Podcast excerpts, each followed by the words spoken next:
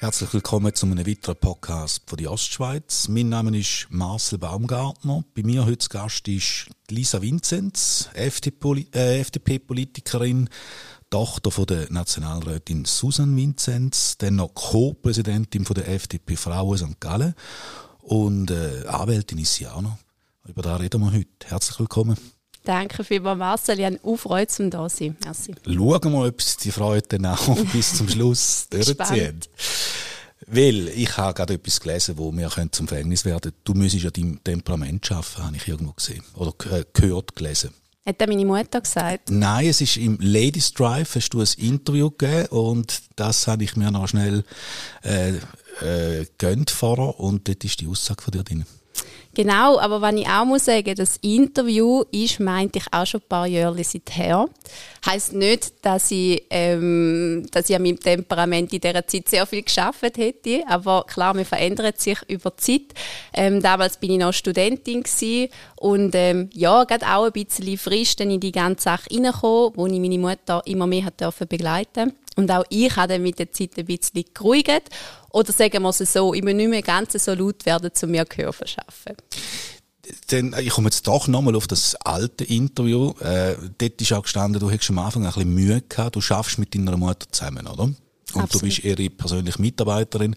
Und am Anfang war die Situation noch ein bisschen schwierig für dich. Kannst du das äh, erläutern? Es hängt vielleicht auch wirklich ein bisschen mit meinem Temperament zusammen. Aber wenn man mal sehen, also das hat sich jetzt so entwickelt, oder? Über die letzten Jahre. Jetzt meine Mutter ist seit dem 2019 ist sie in Bundesbern. Ich habe vorne schon dürfen mitschaffen bei den Wahlkämpfen und habe dann dürfen die Wahlkampfleitung übernehmen, dann für den Wahlkampf im Jahr 2019, wo dann gut rausgekommen ist. Und so bin ich immer mehr drin hineingekommen.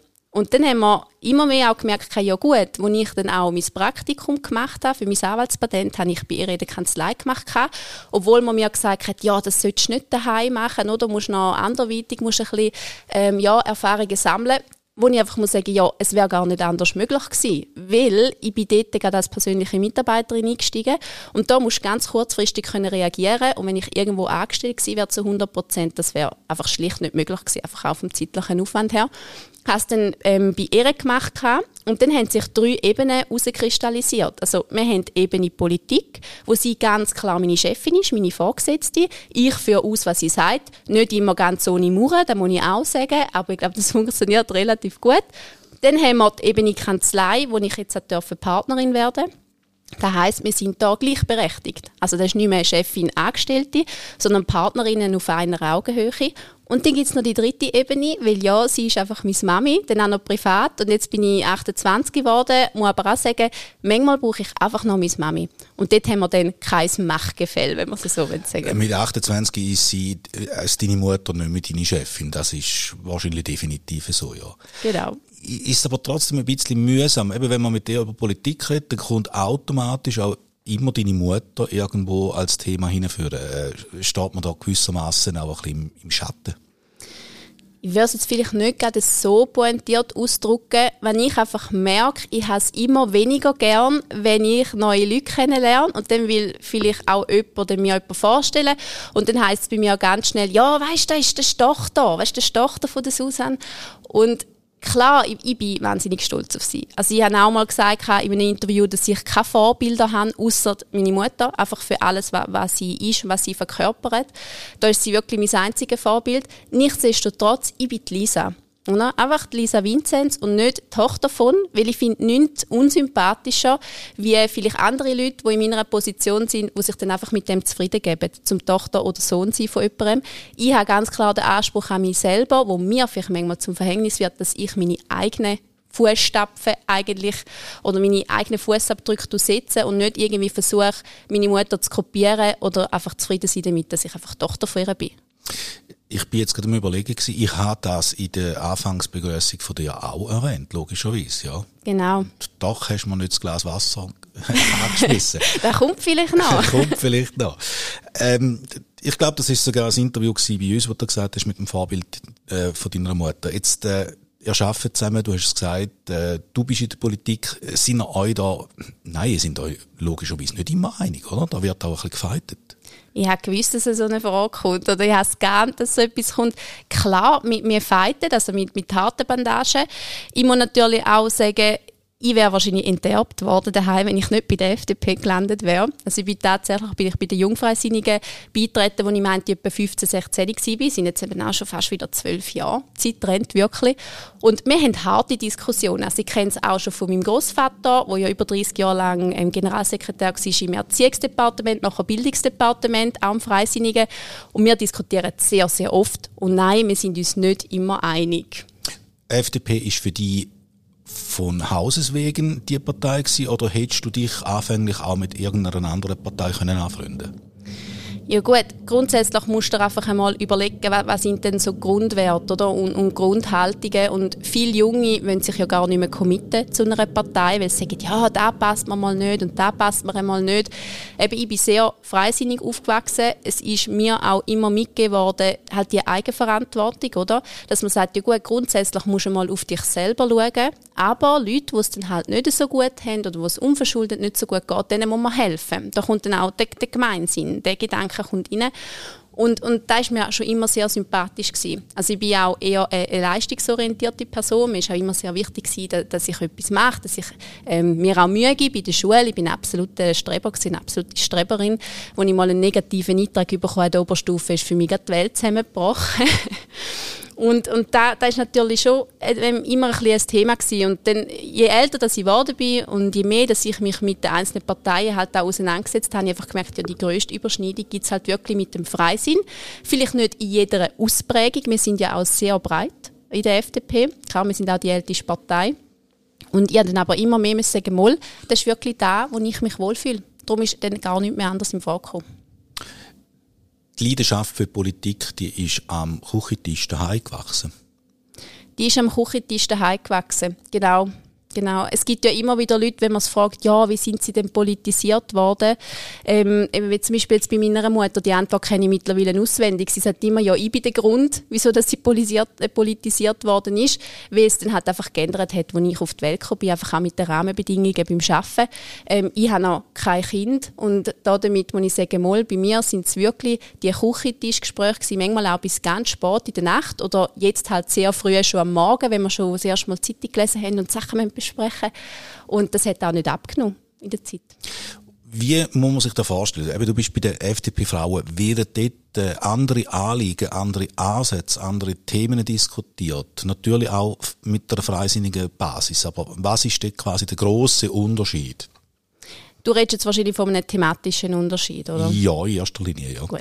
Jetzt muss ich vielleicht noch ein bisschen ausholen. Also, wir FDP-Frauen, Kanton St. Gallen, da sagt man ja immer, ja, es sind so eine Untergruppierung von der FDP. Und da bin ich ganz allergisch drauf. Wir sind keine Untergruppierung, die jetzt irgendwie würde zudienen, der kantonalen FDP, sondern wir sind ein eigenständiger Verein. Und wir sehen uns wirklich als Netzwerkverein von freisinnigen Frauen, wo wir uns eben untereinander vernetzen wollen. Weil bei den Männern, die kennen es ja vom Militär, die sind sehr gut vernetzt.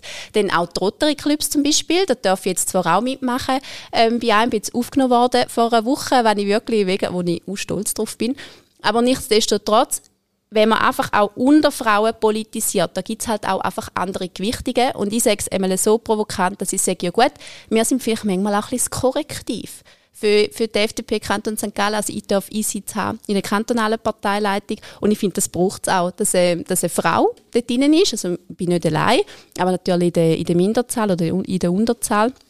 Und es ist auch wichtig, dass man vielleicht dann auch gewisse andere Schwerpunkte dann kann setzen kann oder halt auch die anderen Mitglieder dann von der Parteileitung auf etwas kann aufmerksam machen kann. Da muss ich natürlich fragen, zum Beispiel? Ich kann dir ein gutes Beispiel nennen auf nationaler Ebene, ähm, Vaterschaftsurlaub. Da ist ja die, die nationale FDP ist da dagegen gewesen und die FDP Frauenschweiz haben gesagt, und wir sind dafür. Und sind für das auch eingestanden. Und ich finde, da braucht es eben auch, oder? Also man muss nicht immer einfach nur eine Linie stramm vertreten, sondern eben der Freisinn macht es ja gerade aus, dass wir ganz verschiedene Ausprägungen haben und dass wir dann halt miteinander schauen, ja okay, können wir uns auf etwas einigen und wenn nicht, lässt man aber auch einfach beide Seiten leben. Es heißt ja noch viel, das sage jetzt nicht ich, aber es heißt, man sagt, äh, dass wenn eine, Frau, eine FDP-Frau mit solchen Themen kommt, dann sehe sie am linken Rand am Politisieren. Das nervt die wahrscheinlich auch extrem, oder? Es stört mich extrem. Ja, nicht nur Nerven, sondern es stört mich extrem, weil ich verstehe das als Gesellschaftspolitik. Also es kann nicht sein, dass man einfach immer sagt, nur weil man jetzt irgendwelche Frauen Anliegen in Anführungs- und Schlusszeichen aufgreift, dass man dann automatisch im linken Spektrum zugeordnet wird. Weil ganz ehrlich, alles, was Frauen betrifft, ist Gesellschaftspolitik. Und auch die Frauen an sich, wir sind keine homogene Gruppe. Also das sehen wir spätestens jetzt bei der Abstimmung am 3. März wegen der 13. AHV-Rente.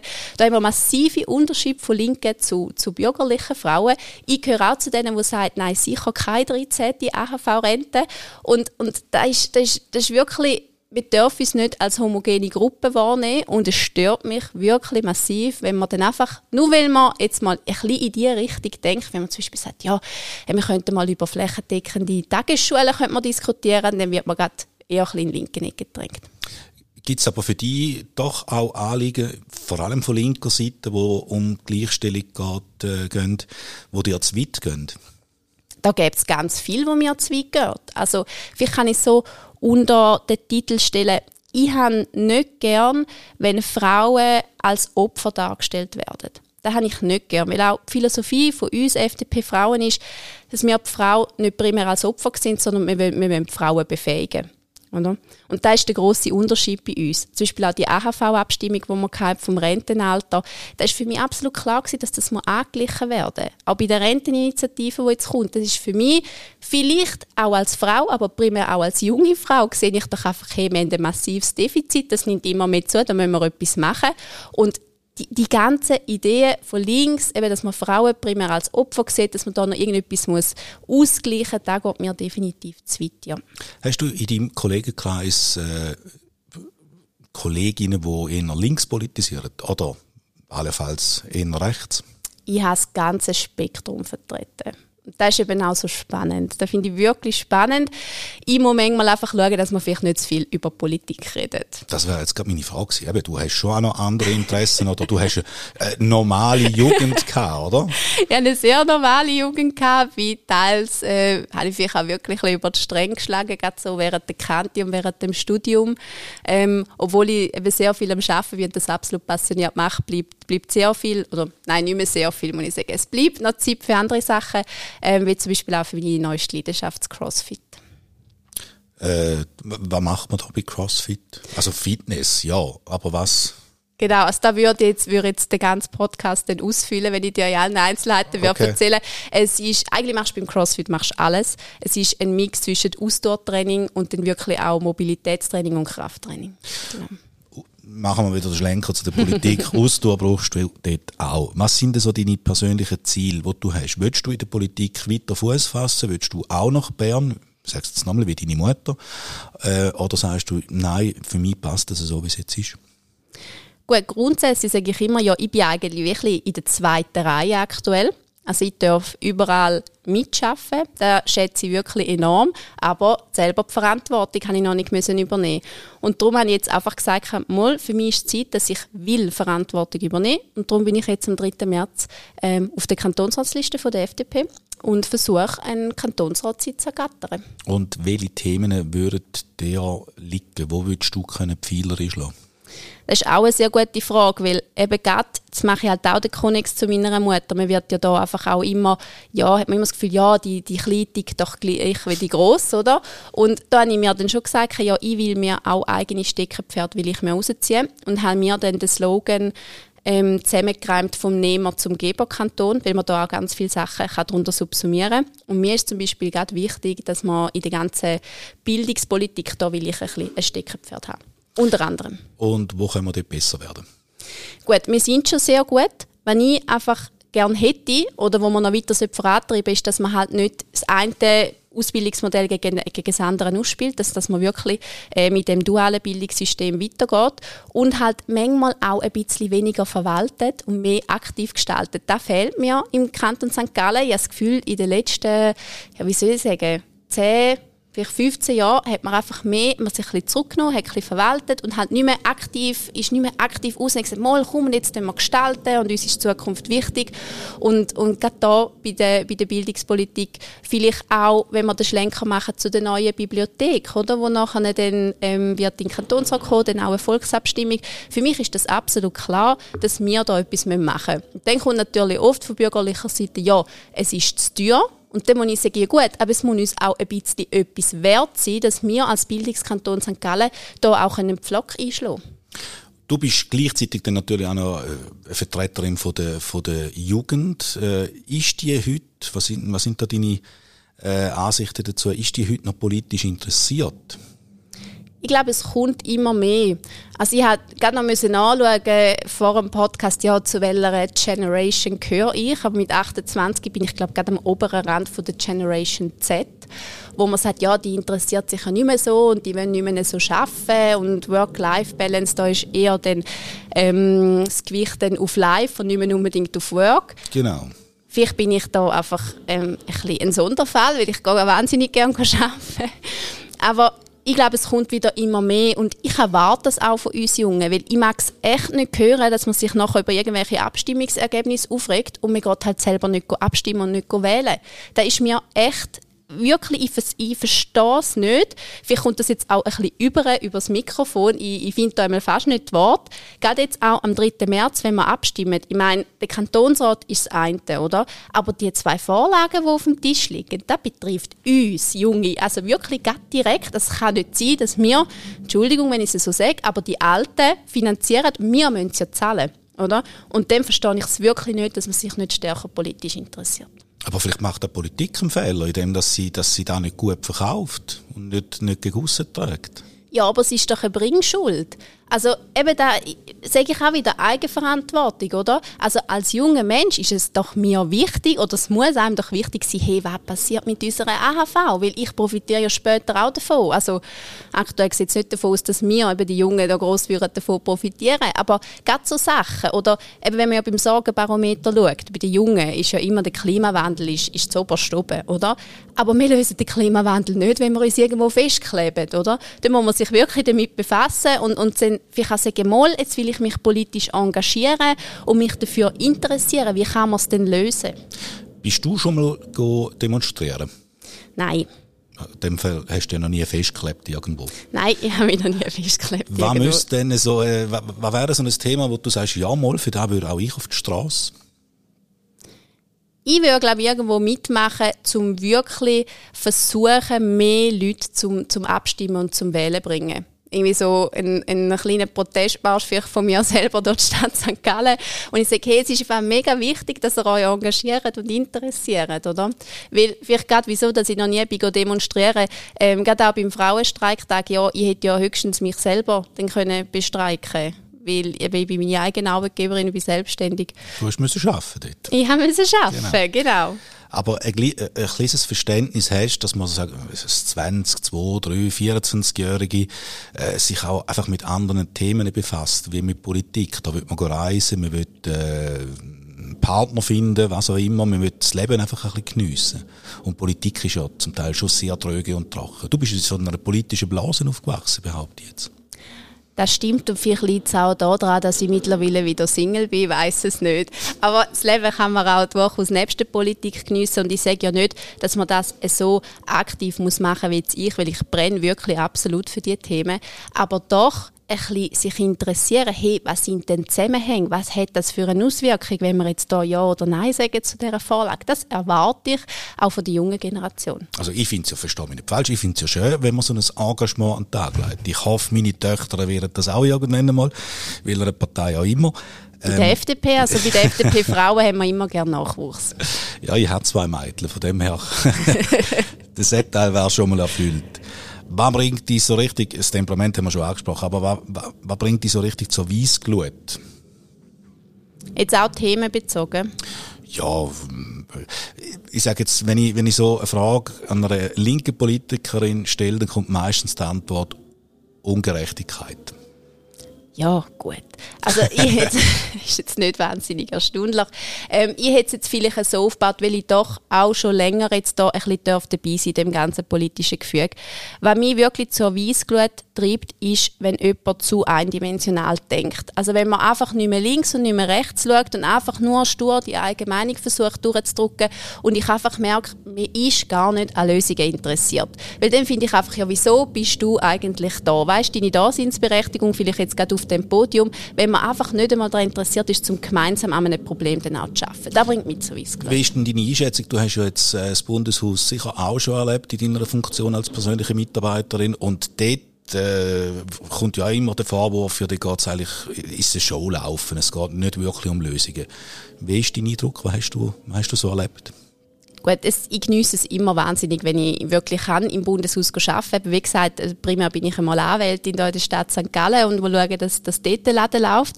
Aber wenn ich wirklich auch vor Ort bin, es ist wahnsinnig faszinierend. Und wenn ich da auch muss sagen, ja, im Rat ist es ein Showlaufen, aber die richtige Arbeit, die findet in den Kommissionen statt. Und dort ist es dann auch weniger polemisch. Klar, da darf ich jetzt auch nichts darüber erzählen, ich bin dort auch nicht offiziell Teil davon. Aber als persönliche Mitarbeiterin hast du doch Einsicht in, in, die, in die Protokolle Dort läuft um einiges anders. Aber da kommt ja dann niemand mit über. Und dann ist natürlich die Versuchung relativ groß, dass man dann eben, wenn es dann wirklich die Beratung dann im Rat geht, dass man dort halt nochmal, ja, die ganzen ähm, Sachen dann vorträgt und versucht, ein bisschen Stimmung zu machen. Gerade wenn Wahljahr sind, ist es wirklich teils echt mühsam, wenn man dann vielleicht genau das Gegenteil von dem erzählt, was man vorher in der Kommission gesagt hat. Aber das gehört halt auch dazu, oder? Hat sich deine Ansicht von der Politik äh, durch das auch ein bisschen verändert? Absolut, absolut. Also ich würde sagen, je tiefer das das Verständnis geworden ist, wie das alles funktioniert, habe ich dann halt auch einfach gemerkt, ja gut, es ist halt nicht immer gerade so, wie es auf den ersten Eindruck dann auch mag scheinen. Und das ist absolut ein komplexes Konstrukt. Wahnsinnig viele Interessensgruppierungen, die da versuchen zu optimieren und, und da eben irgendetwas dann auch durchzubringen. Aber das ist auch da, was es so faszinierend macht für mich. Oder wie schmieden wir Allianzen, wenn man jetzt irgendwo will, ane, ähm, eben zu einer gewissen Vorlage zu einem gewissen Thema, ja, wer muss man denn da wirklich ins Boot holen? Das ist wahnsinnig spannend. Was ich aber auch merke, ist, es ist eine absolute Schlangengrube in dem Bundesbären. Eine absolute Schlangengrube. Wahrscheinlich ja nicht nur dort. Ich meine, eben, du hast jetzt als junge Politikerin schon sehr viel Einblick äh, zu Bern. Du willst jetzt im Kantonsrat und du bist, sag's nochmal, Tochter von einer Nationalrätin. Da ruft ein bisschen nieder auf den Plan, oder? Es mag wahrscheinlich schon so sein. Also es ist bis jetzt noch nicht irgendwie so an mich herangetragen worden, oder? Ähm, außer du hättest jetzt noch irgendwelche Leser oder Leserinnen-Kommentare, wo mich jetzt dann gerade damit konfrontierst und schaust, wenn ich darauf reagiere.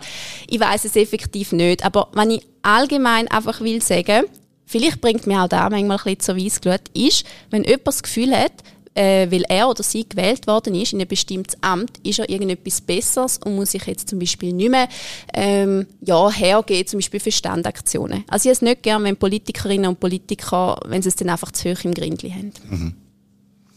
Äh, nein, ich habe keinen Stapel mit Leserbriefen und so. Das ist, äh, noch nicht. noch nicht, nein. Nützen die Aktionen am Bahnhof am Morgen früh wirklich effektiv etwas? Das musst du mir sagen.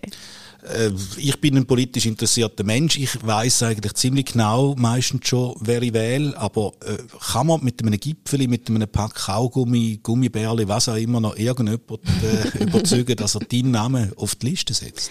Ich glaube, das Wichtige ist, dass man persönlich vor Ort ist. Also ich habe ja eben schon recht viel Erfahrungen dürfen sammeln, wo ich für andere Leute geflyert habe. Und ja, dann, dann nehmen die Pendlerinnen und Pendler nehmen es dann einfach mit und schauen es vielleicht mal ein bisschen mehr interessiert, mal ein bisschen weniger interessiert an. Aber wenn du wirklich den, deine eigenen Sachen kannst verteilen und vielleicht dann gerade auch noch kurz ins Gespräch kommst, das macht schon sehr viel aus. Aber die Tiefe geht man ja da auch nicht. Die Leute müssen arbeiten und du hältst es eigentlich noch davon auf, zum, zum rechtzeitig ins Büro Genau, aber sollte man vielleicht nicht ganz so knapp am Bahnhof ankommen. Natürlich dann auch Frage. Also, Lisa Vinzenz, dann freue ich mich aufs Gipfel in den nächsten Tagen von dir mhm. und wünsche dir viel Erfolg beim Wahlkampf. Danke vielmals, dass ihr da sein Marcel.